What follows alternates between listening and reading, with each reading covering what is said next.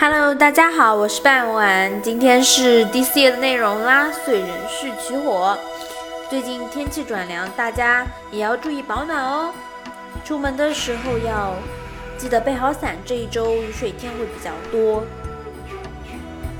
好，那我们开始今天的课程，今天的内容。第四页，燧人氏取火。燧人氏是中国上古神话中火的发现者，有一种说法，他为三皇之一。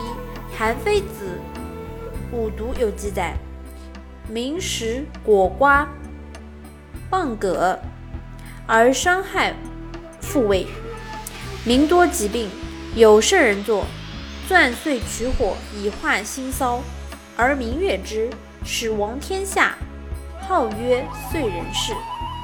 是新石器初期河套附近一个母系氏族，他们以打猎为生。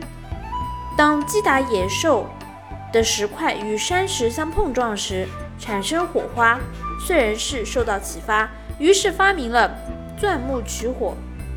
据说燧人氏是在商丘发明钻木取火，因此商丘被授予“火文化之乡”称号。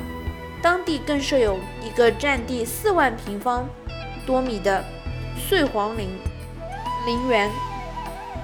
好啦。今天的内容还是比较短的，希望大家坚持收听，我也会嗯多多努力，每天坚持给大家录音。拜拜。